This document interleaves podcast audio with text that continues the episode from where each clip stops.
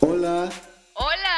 ¿Qué onda? Hola. Bienvenidos, bienvenidas. Mi nombre es David Isaac Chávez y esto es Porque si hay de otra. Creo que es un espacio donde vamos a hacer que la gente pueda cumplir muchos sueños. Hola, hola, ¿cómo están? Bienvenidos, bienvenidas a otro episodio más de Porque si hay de otra. Este, muchas gracias por haberle picado, por estar escuchando. Hoy tenemos un episodio que la verdad es muy interesante, una conversación muy importante eh, y que es un tema que en lo personal me gusta, me gusta mucho y me gustaría seguir aprendiendo mucho de este tema. Eh, les recuerdo, como siempre les digo en todos los episodios, que este episodio es para ustedes.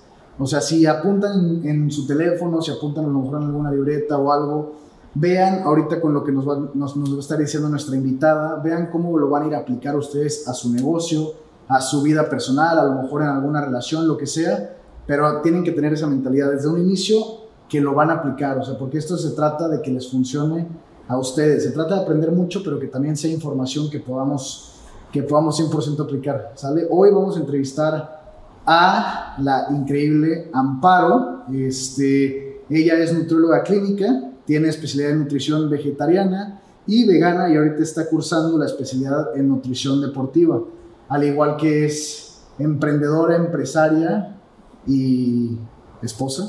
Sí. Entonces, bueno, para que quienes no te conozcan, eh, platícanos un poco de ti. Bueno, mi nombre es Amparo Manzanares, soy nutrióloga clínica, tengo una especialidad en nutrición clínica vegana y vegetariana. Estoy cursando en este momento una eh, especialidad en nutrición deportiva y la verdad es que me fascina todo lo que es la alimentación, me encanta, me apasiona este tema.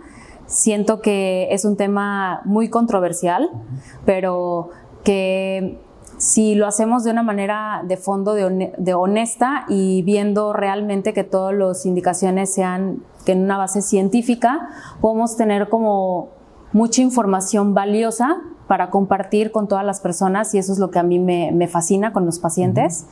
Eh, la verdad es que yo quería estudiar diseño de modas, Ok. pero la vida me, me cambió el rumbo y no estoy, estoy muy agradecida por haber tomado este camino, por todas las personas que yo he atendido y que su salud ha cambiado. Eh, ¿Empezaste la carrera de diseño de modas o no? No, nunca la ¿No? empecé, Fue un cambio drástico, ¿no? Sí, nada que ver, pero estoy muy contenta con la decisión. Recuerdo que mi papá me decía que era la carrera del futuro y dije, bueno, está bien, le voy a hacer caso por primera vez a mi papá y no me arrepiento. Yo siento que las personas tienen que tener una vocación en lo que estudian y yo la fui encontrando conforme fui viendo pacientes, conforme fui terminando mi carrera y fui especializándome más en una rama en la que tú puedes lograr eh, un cambio radical en una persona si realmente escuchas los signos y síntomas y cómo se siente en las emociones, cómo ellos están mentalmente eh, y también obviamente físicamente. Y realmente si llegas a escuchar y tener esa empatía con ellos, entonces puedes lograr cambios maravillosos porque entonces la persona lo toma como una parte de lo reconozco y tengo que cambiar y eso es lo que me ha funcionado mucho. Ahora, de lo que acabas de decir, quiero sacar algunas cosas que me parecieron muy interesantes. La primera es de lo de la carrera que tu papá te dijo que era la carrera del futuro. Estoy muy de acuerdo hacia dónde vamos, pero desde, Sí. desde que tú te graduaste hasta el día de hoy, ¿qué tanto ha cambiado la industria de la nutrición este, en cuanto a la carrera? Porque ahorita me estabas platicando antes de empezar el episodio que te has tenido que seguir preparando muchísimo. O sea, tomaste el curso en Barcelona que nos estabas platicando. Sí, Y este. ¿Y qué tanto ha cambiado y qué tanto va a seguir cambiando? O sea, ¿cuánto es la preparación que tiene que ir detrás de ti, o sea, de Amparo, como nutróloga? Bueno, la preparación la verdad es diario, diario, diario sale algo nuevo, diario sale algo que te decía que algo estaba bien, después algo mal, Eh, de repente salen las dietas de moda, dietas keto, dietas eh, low carb, que son bajas en carbohidrato, eh, dietas por sensibilidades de alimentos, dieta, antes era de la luna, de la sopa de col, pero últimamente ha estado mucho como antes escuchabas esas dietas e ibas con un especialista. Ahorita, por todo el boom de las redes sociales, los planes están mucho más eh, cerca de ti sin tener que ir con un especialista. O sea, tú agarras en internet y puedes ver y comprar un programa de 20 días, pero no tienes una supervisión eh, de un especialista que te esté diciendo o te esté llevando de la mano, ¿no? Eso he visto lo, lo que ha cambiado en la industria, que ahora es mucho más fácil adquirir un plan de alimentación sin tener la supervisión médica. Y obviamente también ha cambiado mucho, yo lo noté en mi universidad, que mi plan de estudios no tocaban absolutamente nada el tema de vegetarianismo. No tocaban absolutamente el tema nada de veganismo. Y justo cuando yo me graduaba pusieron una optativa de taller eh, culinario o gastronómico vegano. Entonces, eso ya, eh, yo estudié en Monterrey, entonces dije, bueno, si ya empezó a tocar las universidades, y era una universidad pública, la Universidad Autónoma de Nuevo León, entonces ya hay un interés sobre esa área que lo están agregando como ya un plan de estudios, ¿sí? Y antes no lo tomaban en cuenta.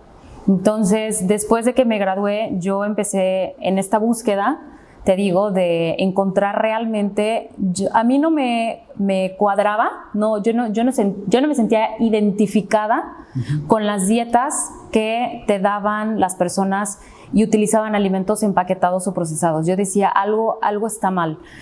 Y además también... O sea, con esto te refieres de que jamón, o sea, Sí, embutidos, eh, eh, quesos empaquetados, procesados, como que algo no me cuadraba y yo estaba 100% convencida que hay una relación de la digestión con, con el estado de ánimo. Entonces me encontré con un libro en, en el aeropuerto, muy curioso, en Monterrey, cuando yo tenía esa inquietud ese libro este, se llama Clean, del doctor Alexander, y lo empecé a leer y todo empezó a tener sentido. Fue un viaje que tomé hacia Acapulco de vacaciones, de, ya en mi último semestre, y lo leí, todo me iba cuadrando, y sí, si tú te das cuenta, tus raíces es el intestino.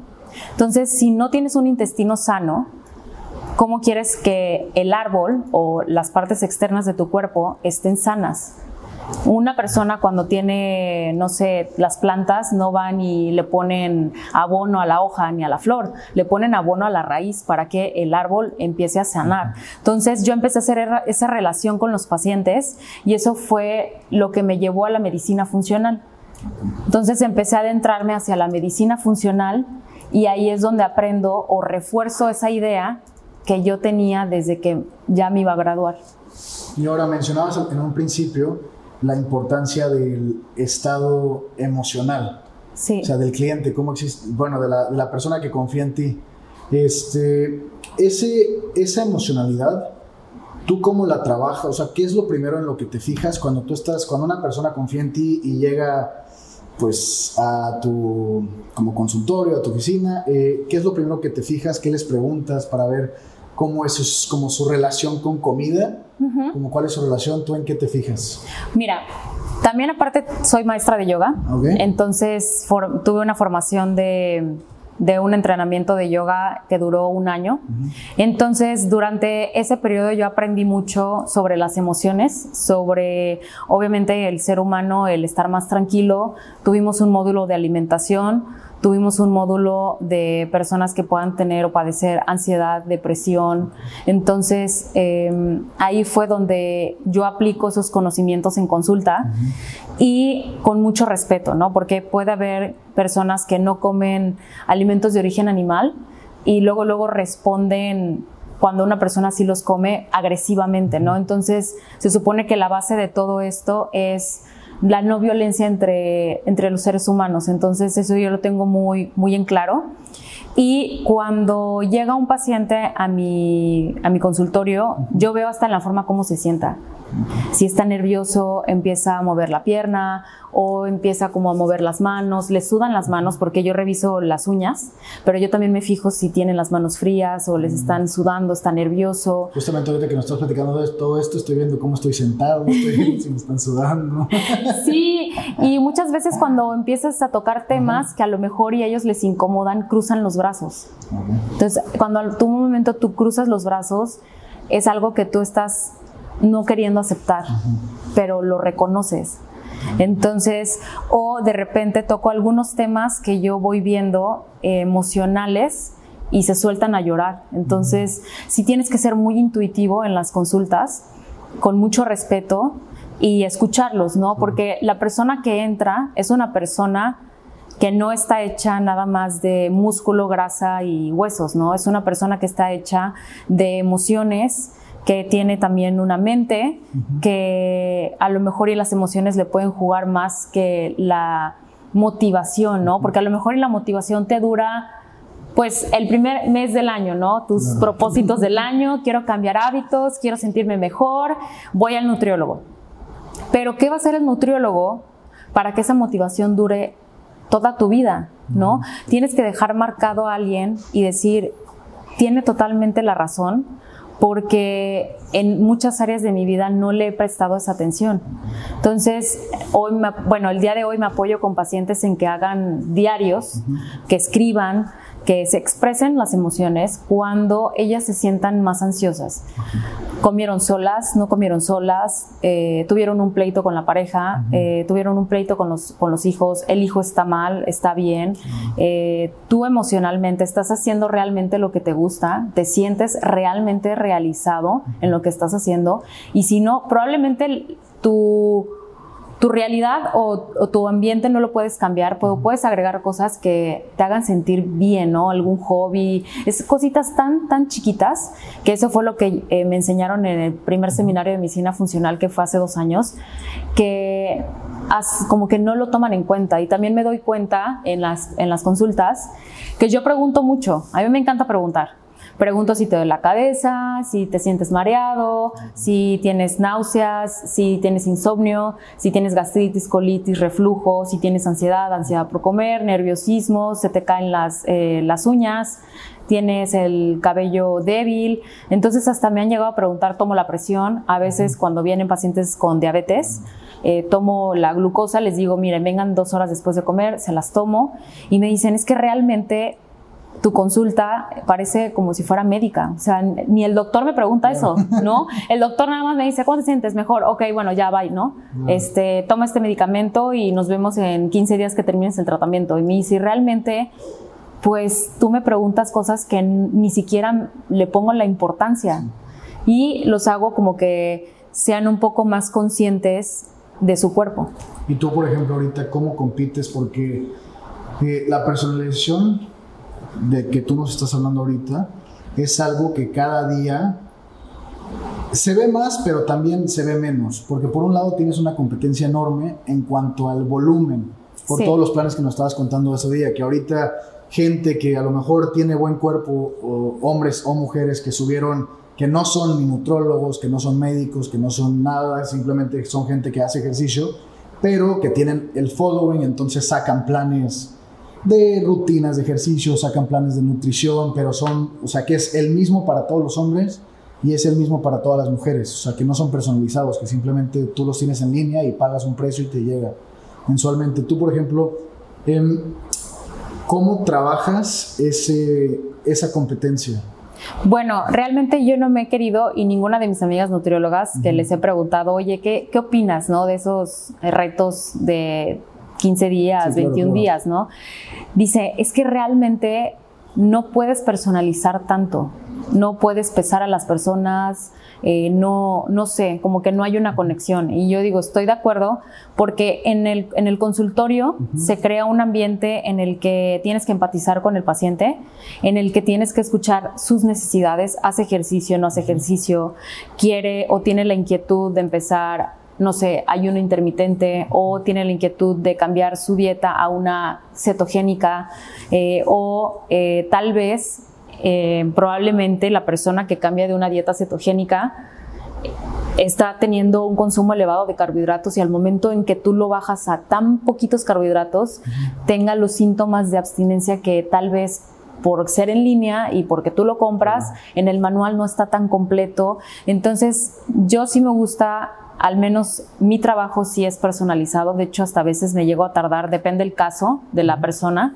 me llego a tardar este, un poquito en enviar las, los planes de alimentación porque me gusta analizar todo, ¿no? Tengo pruebas de sensibilidad de alimentos, tengo pruebas de metales pesados, tengo pruebas de este, flora intestinal, tengo pruebas de ácidos orgánicos, o sea, tengo pruebas muy específicas. Que ahí es donde entra lo, todo lo de la medicina la funcional. medicina funcional. Entonces, eh, he visto en resultados de pacientes que a lo mejor, y hay enfermedades que dejan rastros por muchos años, ¿no? O sea, si tú tienes una hepatitis de niño, siempre, depende de la hepatitis, siempre vas a tener problemas con, con el hígado, ¿no? Porque lo daña mucho. Entonces tuve la, la, la oportunidad y la fortuna de tener un paciente que lo detectamos con ácidos orgánicos, que había ahí una bacteria que no se había erradicado. Entonces pudimos, y un hongo, pudimos quitarlo y los niveles de funciones hepáticas se normalizaron casi al- a, los rangos, o sea, normales. Entonces ella sí me comentó, fíjate que me esa enfermedad me dio cuando tenía 12 años y tengo 59, o sea, en mi Wow, vida había bajado tanto esos niveles. Nunca. Si yo no hubiera venido aquí, nunca se me hubiera quitado el dolor de cabeza que de repente me daba.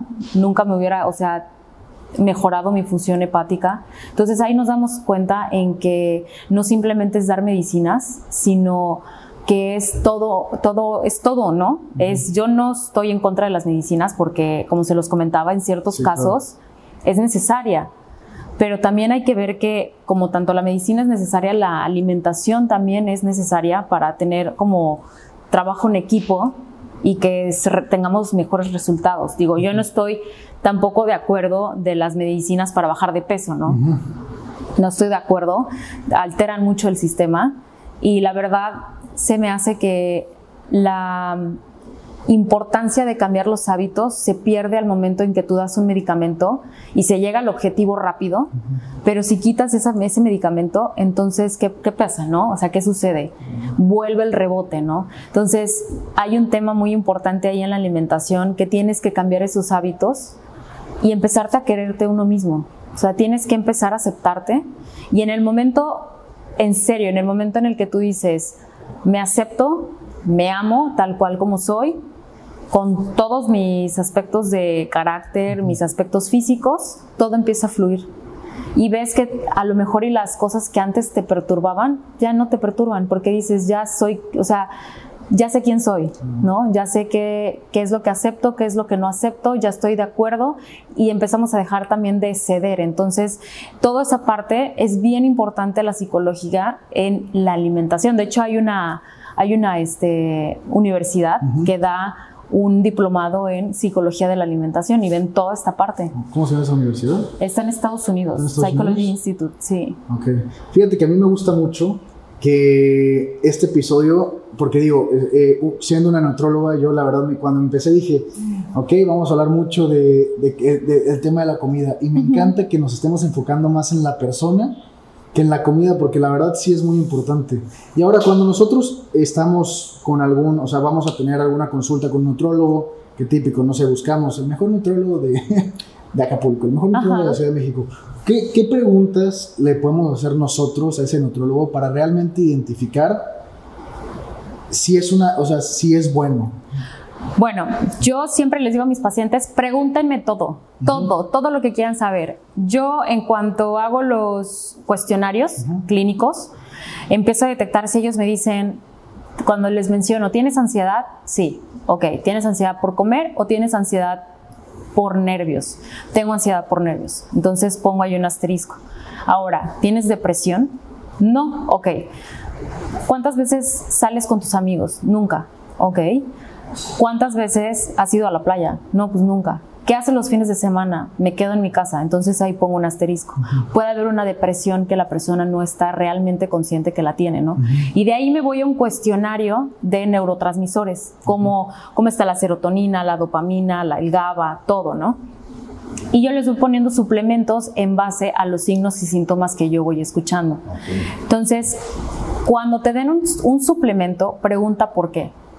¿Por qué me estás dando? O sea, imagínate, ¿no? Es como cuando tú vas con el doctor y te da un medicamento y dices, ¿pero por qué ese medicamento? O sea, ¿por qué no otro medicamento que funcione igual, no? Entonces ya les pregunto, si cuando vayan a tener una estrategia dietética, uno, la dieta eh, no puede ser la misma copy-paste, ¿no? O sea, no puede ser la misma para, para ti o para mí. Tú eres hombre, yo soy mujer, a lo mejor tú haces más ejercicio que yo, a lo mejor yo estoy más tiempo sentada. Entonces, sí preguntar cómo, qué estrategia nutricional estás teniendo en este plan. O sea, ¿qué quieres, qué quieres lograr conmigo o cómo vamos a lograr la meta que quiero, ¿no? Yo siempre les explico que para la meta que quieren ellos llegar, tienen que tener un ejemplo, un plan de alimentación primero no muy agresivo, porque si una persona le pones un alimento o un plan de alimentación como muy restrictivo, lo va a dejar. Entonces, primero es como, primero sentar bases de hábitos y después vamos yendo hacia diferentes terapias que, que, nosotros podamos tener. Dos es, obviamente, fijarte si tienes cédula profesional, no tienes cédula profesional, dónde estudió. Eh, cuánto tiempo tiene ejerciendo, ese es algo, un punto muy, muy importante. Y también el punto importante es que no se les olvide los pesos, ¿no? Pesar, eh, si tiene bioimpedancia, esa es la mejor, porque la bioimpedancia es, la em, composición corporal, se utiliza en las básculas que es este InBody, estanita. Ah, Entonces, con la bioimpedancia nosotros podemos medir lo que es porcentajes de grasa, porcentajes de músculo, porcentajes de hueso, este, porcentajes también de grasa visceral, eh, edad metabólica. Entonces, es bien importante que el nutriólogo tenga eso porque probablemente yo tenga un peso X, ¿no? Y de repente me meto al gimnasio y veo que subo 3 kilos. Entonces yo me frustro al ver que la pesa, ya, o sea, en, la báscula ya dice que tengo 3 kilos más, pero ¿qué tal si tengo menos porcentaje de grasa y más porcentaje de músculo? Entonces es una de las claves bien importantes que los nutriólogos tienen que tener, es una, una báscula actualizada, ¿no? Para poder ver cómo estás o tu composición corporal. Y eso es, yo sería como que lo básico que tú podrías, este, como para identificar que es un buen nutriólogo, ¿no? Porque no te puedes identificar, o sea, como que no te puedes ir a que, ah, a ver cuántas estrellas tiene en Facebook, ¿no? O cuántas estrellas tiene en su clínica. Igualmente puedes eh, identificar preguntando, ¿no? Con, amigos de, oye, fíjate que encontré esta persona, eh, ¿cómo te fue, no? O sea, ¿qué, qué sentiste? ¿Cómo te, ¿Cómo te sentiste? ¿Te identificaste con ella o no? Y ahí es como ahora sí que la publicidad va de boca en boca. Pero lo principal es lo que te, te, mencioné, o sea, siempre preguntarle al nutriólogo. Y ahorita que decías de pregúntale por qué me está dando ese suplemento, me, me reí porque dije tantas veces que, que ha sido alguna consulta, ha sido algo y que de verdad, y de que de verdad dices, como, ah, ok, qué padre que me está dando eso, como que ni siquiera te preguntas por qué te está dando como esa marca o, ese, o ese producto en específico o ese tipo de cosa, porque luego te, tomas o te metes literalmente lo que te diga y, y, no dudas. Y eso se me hizo muy... Es que automáticamente nosotros lo aceptamos porque desde un inicio decimos, él sabe. Sí, él sabe qué bueno que confiemos, ¿verdad? Pero hay que... Pero hay que preguntar siempre, ¿no? Claro. Porque nadie tiene la verdad absoluta. Siempre tienes que ir preguntando y investigando y tienes que irte cuestionando, ¿no? Porque hace 10 años, 20, o sea, 15 años, el aguacate era lo peor. Ahorita sale la dieta cetogénica y bueno, te dicen come 3, 4, 5 aguacates al día, ¿no? Es lo máximo. Hace unos años, un año creo, un año y medio, el aceite de coco era lo peor, ¿no? Y ahora dicen que no, que era el refinado y no el prensado en frío. O sea, entonces va cambiando todo. La, verdad, la nutrición no tiene más de 50 años, entonces es una carrera muy nueva. Todo es prueba y error, todo es hasta yo misma, algunos productos he sido conejillo de indias mío, de prueba y error y este, pero todo ha salido muy bien, estoy muy contenta. La verdad es que sí tenemos muchos parámetros en la clínica, más de suplementación, porque es algo muy curioso y que la gente nunca lo ha tenido así en, en cuenta, es que la relación más íntima que tenemos con, con alguien o con algo es con la comida, porque es la única cosa que nosotros dejamos que entre al cuerpo y que se desintegre dentro de nosotros. O sea, si, te, si te pones a pensar, o bueno, el agua también, el refresco, ¿no? Pero es lo primero. Entonces, si es como yo le digo a, un- a una amiga que me decía, es que mi hija está muy llenita, pero, ay, va a ser Halloween y le voy a tener que dar sus dulces y todo, ¿no? Entonces yo le dejé que hablara, la escuché y todo, y de repente le pregunto, si tuvieras una bolsa de cocaína, ¿se la darías a tu hija? Y se me quedó viendo así con cara de, o sea, obviamente no, estás loca qué. Y le digo, entonces, ¿por qué le das azúcar? Y se quedó así como, pues es que no es lo mismo. Y le digo, es que en tu cerebro actúa igual. O sea, es una adicción tan fuerte al azúcar que es bien difícil que las personas se alejen de eso, ¿no? Una vez que, o sea, una vez, es más, la adicción al azúcar es peor que la adicción a la cocaína. Y le digo, ¿por qué le das el azúcar? O sea, puedes darle otras cosas, puedes, eh, no sé, hacer otras dinámicas en, ese, en esa época si le encanta esa época, pero seamos conscientes de que los dulces no son buenos para los niños. Hay una marca muy famosa que te prometía crecer sano y fuerte. Es un, de hecho, yo creo que yo lo comí de niña, varios lo han comido de niña, es uno rojo chiquitito que tiene un dinosaurio y que te dicen color, sabor de fresa, que te dicen que vas a crecer sano y fuerte, ¿ok? Entonces, ese producto salió en los ochentas y no hay un solo estudio que respalde todo lo que prometieron a la nutrición infantil. Y lo único que han, o sea, han visto es que en estudios, que obviamente no lo va a publicar la empresa, eh, niños que lo consumen tienen problemas de, de hiperactividad, o sea, por la cantidad de azúcar que tiene y que además rebasa los niveles de proteína que tienen que, que- que comer, ¿no? ¿Y sabes en qué se escudó el, el creador de ese producto? Que no estaba dirigido para ese- esa población. O sea, ¿cómo dices que no está dirigido para esa población Sí, si está en es el, el comercial, ¿no? supermercado y está, a- o sea, está accesible a las mamás? Entonces, imagínate, eso es un tema muy importante también de, de tocar, es que todo lo que está en los productos del áreas infantiles, si te fijas y te das cuenta, todo está adicionado con algo. Adicionado con vitamina B5, adicionado con eh, vitamina D, adicionado con vitamina A. Entonces, crean una necesidad en la mamá y un, y un estrés también, porque tú te preguntas como mamá, oye, si este producto está adicionado y es para cierta edad, probablemente lo hicieron porque ya estudiaron que una población de esa edad puede presentar esa deficiencia, pero realmente es un gancho para que las lo compren. Y tú te das cuenta que al final de tu hijo no tiene ninguna deficiencia.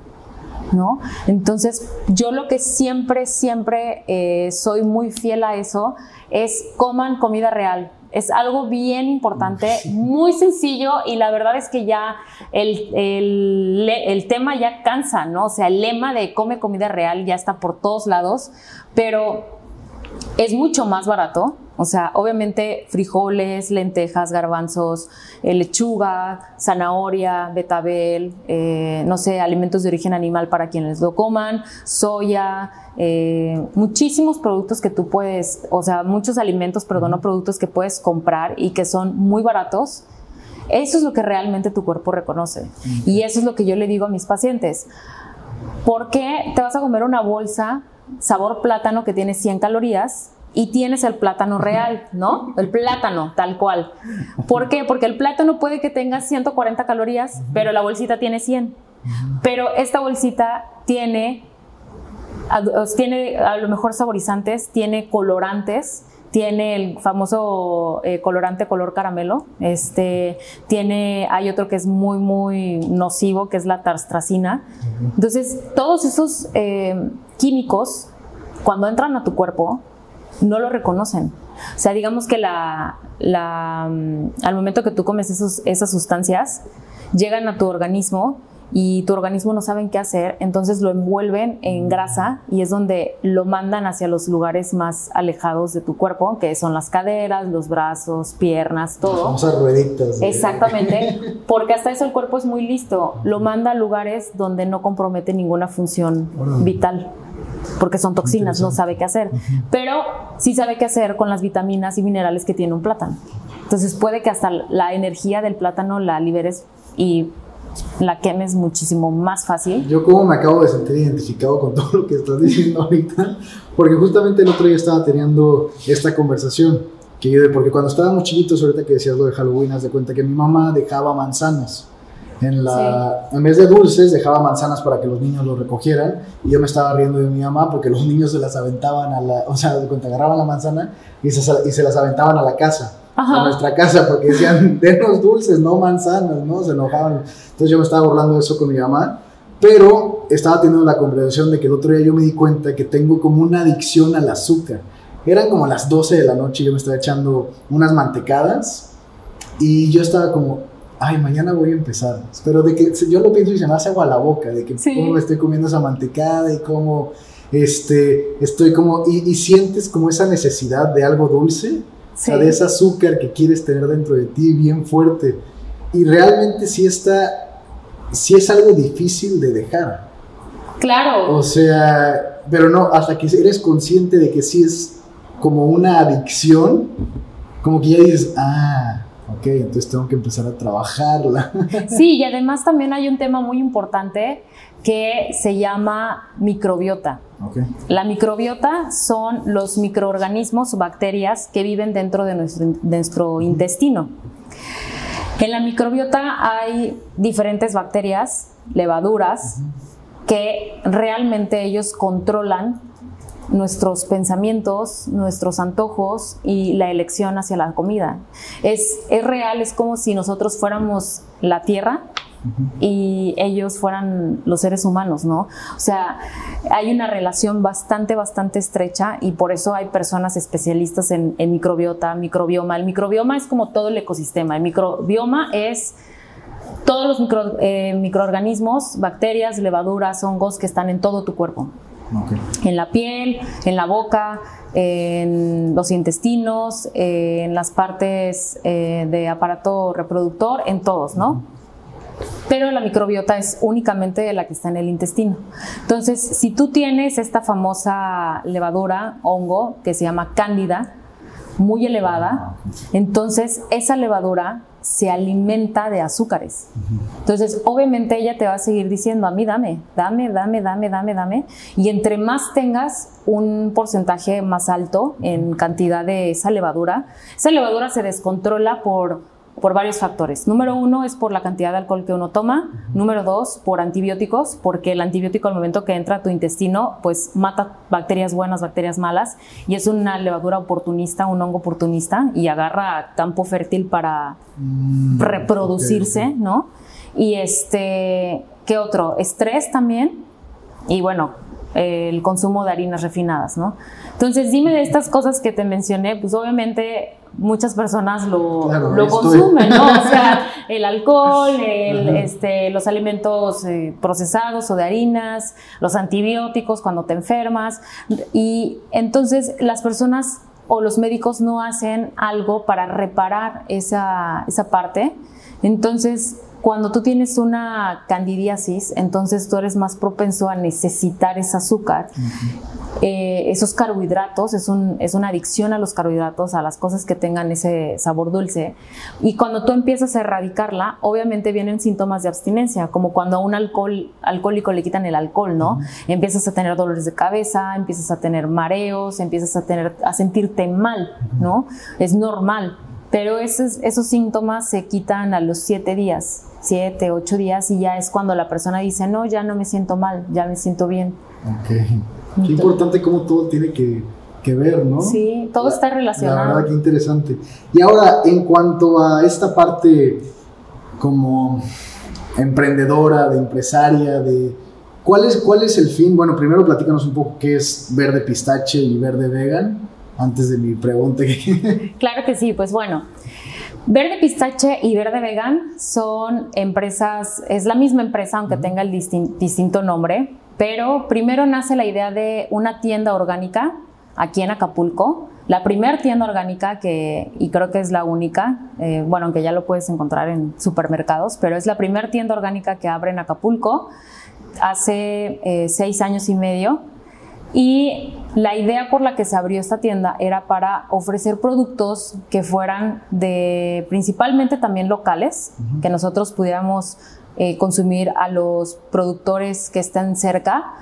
Y también traer como opciones de otros productos que pudiéramos eh, tener o no teníamos acceso por ser importados, pero que hubiera un lugar aquí en Acapulco donde sean alimentos limpios, ¿no? que no tengan químicos, que no tengan fertilizantes, que no tengan pesticidas, que eso es muy importante también para, para la salud. Y también empezar a traer superalimentos como la espirulina, la maca, la chía, el cacao, eh, el aceite de coco, que antes o sea, ya se conocían de años, ¿no? Ya muchísimos años tienen esos alimentos, pero pues bueno, ahorita es el boom porque una pequeña dosis de ellos ah, tienes muchísimos eh, beneficios, ¿no? O sea, en dosis muy, muy chiquitas puedes alcanzar un contenido de vitaminas y minerales muy alto. Entonces nace la idea de tener ese, ese espacio para los acapulqueños, de tener un lugar de productos orgánicos de, salud, se daban talleres también, pláticas sobre salud, sobre biomagnetismo, sobre los beneficios de los suplementos, de los superalimentos, como la espirulina, la maca, chía y todo, pero como que sentían que no se había concretado al 100% porque siempre hubo la inquietud de tener un restaurante que tuviera la misma visión, ¿no? La visión es, ¿por qué compras un alimento orgánico? Un alimento orgánico lo compras porque también influye el medio ambiente, ¿no? Ya no hay pesticidas que puedan afectar a los pájaros, que, que, no, puedan, que no afectan a las abejas, que son muy importantes. Las abejas, la verdad, dicen que el día que ya no exista una abeja va a haber un gran problema. Entonces, realmente entra también por la cuestión de cuidar el medio ambiente, y teníamos, o sea, teníamos que desarrollar un, restaurante que tuviera la misma visión ¿no? y misión eh, de la empresa con la que nació y sale Verde Vegan. Entonces, Verde Vegan, ¿por qué decidimos que fuera vegano? Decidimos que fuera vegano por el impacto o la huella eh, ecológica que dejamos al momento que nuestros alimentos son libres de origen animal. O sea, no somos como una secta que vamos a adoctrinar a todo Acapulco o a todo México que no coman carne, no, sino simplemente que al menos un tiempo de comida de su día sea libre de origen animal y dejas una huella en verdad muy, muy, muy marcada ah, en, el ambiente, ¿no? O sea, sí tuvimos, la, sí vimos que a raíz de lo de Australia, muchos amigos y muchas personas cercanas a nosotros empezaron como a entender el por qué era esto, ¿no? qué brutal, sí. Sí, hasta, hasta que tienen que pasar cosas así, uno, uno se empatiza, ¿no? Entonces, eh, la cuestión aquí es empezar a hacer un pequeño cambio, un granito de arena y que además se den cuenta que los sabores no tienen que ser que es justamente lo que te decía, porque justamente antes de, que tuviéramos el episodio, este, pasamos a conocer Verde Pistache, Verde Vegan, estuvimos un rato con Amparo,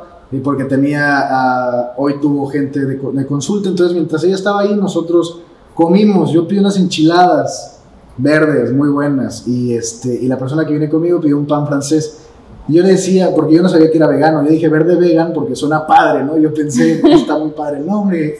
Y ya como que nunca lo relacioné hasta que me lo estás platicando. Y de verdad, siento que si yo me hubiera mentalizado que a lo mejor, ay, puro vegano, hasta ni siquiera hubiera disfrutado, hubiera como que, porque muchas veces como que criticas antes de, de probar las cosas. Y creo que eso es algo que tiene que como que empezarse a eliminar. Sí. Porque hay un como a lo mejor estigma que a lo mejor la comida vegana no es rica.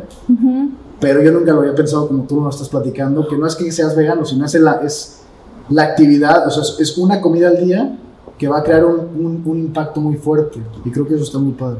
Claro, a lo mejor tuviste alguna experiencia con algún vegano de, ay, ¿por qué comes carne? y aparte yo fui vegano, o sea, fui vegano como un año y medio, algo así, por una novia que tuve, que, este, que influyó al veganismo.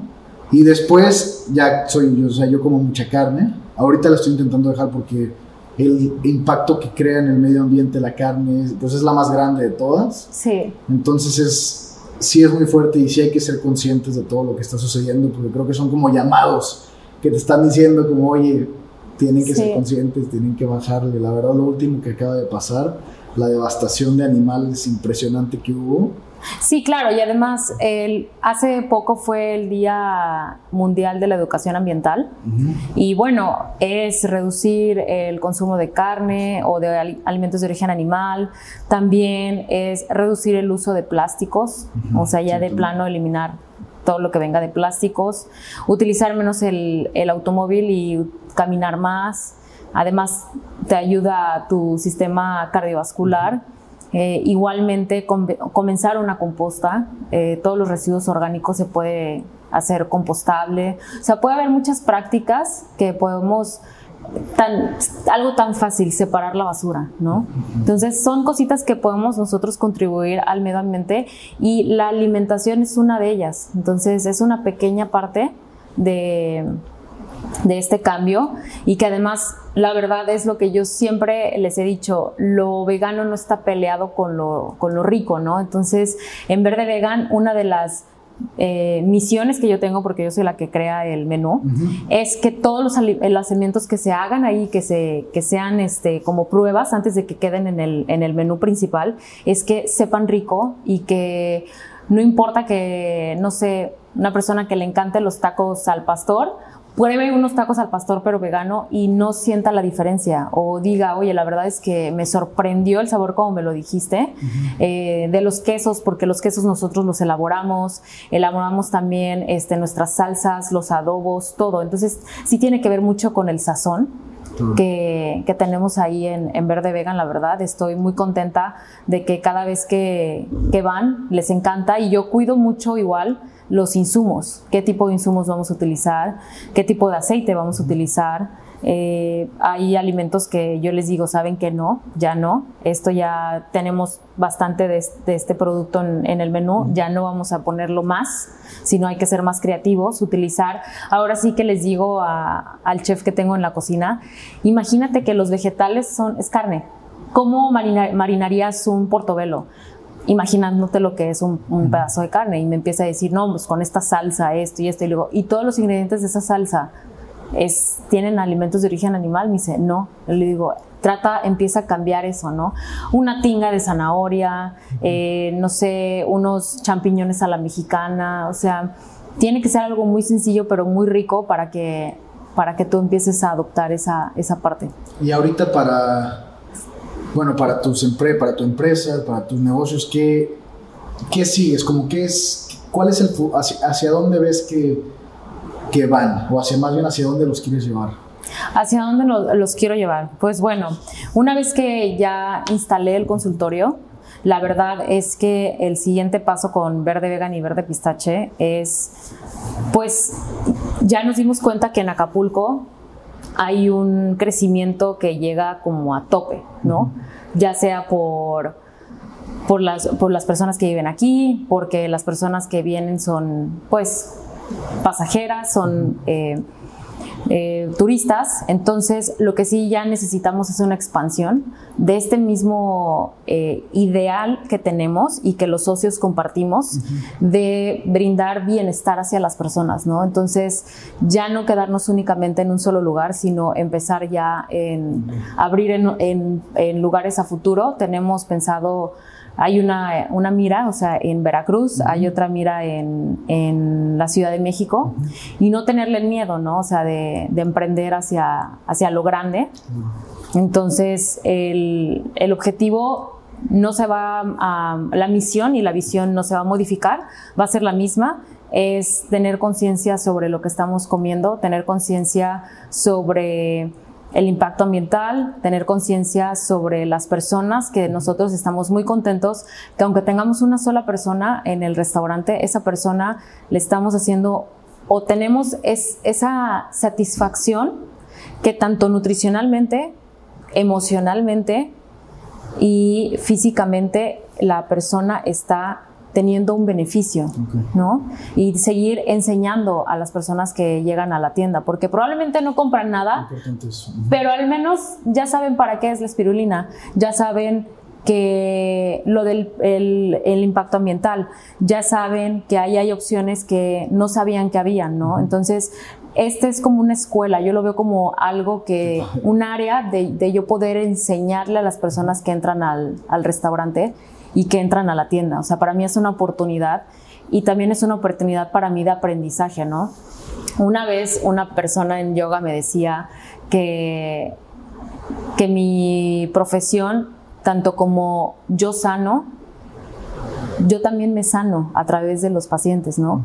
Y eso es algo bien padre porque esa energía como que es recíproca, porque ella te agradece y yo recibo esa, ese agradecimiento y para mí eso es como sanarme a mí misma y yo lo, lo, lo beneficio, lo veo en los resultados de mis pacientes. Esto yo lo veo más de como en una área de eh, emocional del yoga, ¿no? O sea, como yo con lo, lo, complemento con esa parte que yo tengo y es muy bonito. O sea, la verdad es bien padre cuando una persona te abraza, te dice gracias y está muy, muy contenta con los resultados que, que tiene. De hecho, ya me dicen también que por qué no hago los planes de alimentación y ya los mando a la casa, ya, ya tal cual, ¿no? O sea, pero les digo que ese ya es un paso un poco más este, complicado, pero no, lo, no lo tenemos como cerrado, o sea, está ahí, vamos a ver la manera en, en cómo decía hacerlo. Eh, de, de, poder poner los planes de alimentación de mis pacientes, que lo podamos hacer en el restaurante y al vacío se envía a las casas, ¿no?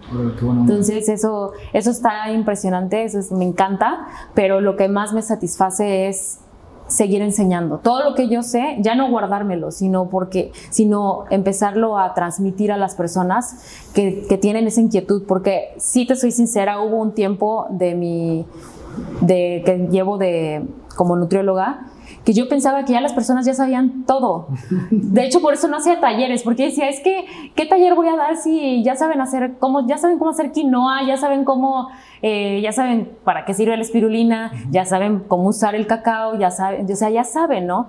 Y de repente empecé a preguntarles a las personas que entraban al restaurante y me decían, es que la verdad, si no vengo a ver de vegan, no sé cómo hacer esto.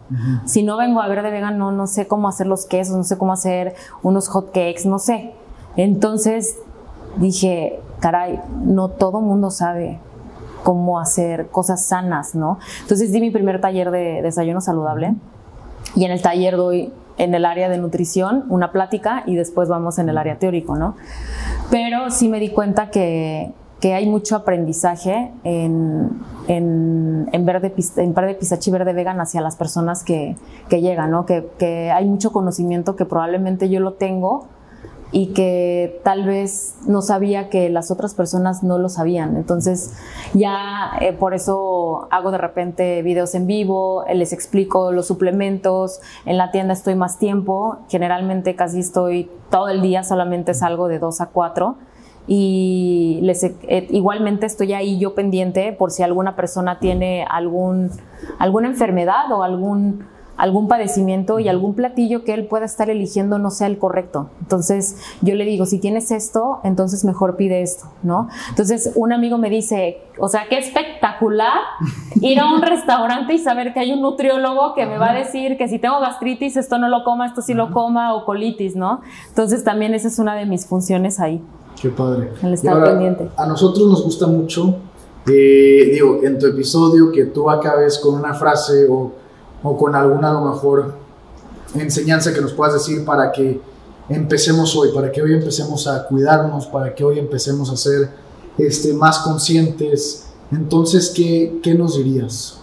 ¿Qué les diría para que comenzaran a hacer? Sí, para que hoy empezáramos. Hoy empezar. Sí, para que hoy vayamos con un nutrólogo, que para hoy nosotros empecemos a, este, a, hacer, a generar realmente un cambio. Ok, eso está bien padre que me lo, que me lo propongas, porque yo siento que una de las principales motivaciones siempre tiene que ser uno mismo. Eh, la principal motivación tiene que ser hacia ti y la principal motivación tiene que nacer de ti. Entonces, si tú sabes que tu cuerpo no estás contento, si tú sabes que no estás a gusto en áreas de tu vida, entonces empieza a hacerlo por ti mismo. Y si lo vas a empezar, empiézalo con todo, si una persona te desanima, si una persona te cuestiona, porque en el camino siempre nos van cuestionando, tú siempre sé fiel a ti mismo. Fiel a ti mismo y compromiso contigo mismo y sé constante. Entonces, eso, la constancia Porque una cosa es fácil empezar, pero mantenerte es lo más, lo más difícil, ¿no? Entonces, la constancia del lugar hacia donde quieres llegar, siempre imagínate que todo se va a ir resolviendo súper padre y que todo lo que vas tú llevando con un especialista, el especialista, tú tengas la seguridad de que te va a llevar a ese objetivo, porque ese objetivo es el lugar donde tú vas a estar a gusto. No, no es porque vas a estar a gusto por tu pareja, no es porque vas a estar a gusto porque ya no te critiquen en las, en las redes sociales, sino porque tú sientas que en el momento en el que te veas en el espejo, estés feliz y que te sientas aceptado. Eso realmente es un punto en el que hasta yo me sentí identificada un día de mi, de mi día. Entonces yo le digo, el día de hoy, en un tiempo de hace como unos dos años, el día de hoy ya no lo voy a hacer por nadie más. No voy a empezar porque eh, viene una boda, porque viene una fiesta, porque viene algo, porque viene Navidad, porque viene Semana Santa o, o- o verano, sino simplemente porque quiero estar feliz, verme así tal cual como en el objetivo donde yo quiero llegar. Entonces nada me va a distraer en el camino para llegar hacia donde quiero llegar, porque ahí voy a estar completamente eh, en paz. Voy a estar segura de que ahí donde estoy y donde quiero llegar es donde únicamente yo puedo ir de la mano conmigo misma y con el especialista y lograrlo. Pero es por ti mismo. Ok, me encanta. Pues la verdad, muchísimas gracias por haber venido, por estar aquí en el episodio, por darnos el tiempo a todos nosotros que, bueno, yo que estoy aquí contigo, pero también nosotros que te estamos escuchando. Este, de verdad, y siempre se los digo, todas las preguntas que le quieran hacer, aprovechen las redes sociales, o sea, están a un mensaje de, que, de tener su respuesta, literalmente, a un mensaje de tener su respuesta. Entonces, ya saben que tenemos el segmento, o bueno, o estamos empezando un segmento que se llama este, Amparo Responde, donde todas las preguntas que ustedes le tengan, nosotros vamos a hacer que Amparo se las conteste y, este, y para que obviamente tengan toda la información que ustedes necesitan. Entonces, de verdad, muchísimas gracias por escucharnos, que tengan una excelente semana, un- si es que nos están escuchando ahorita en lunes, este, y pues muchísimas gracias por darnos la oportunidad de acompañarlos en su día. Así que, ¡uh! muchas gracias.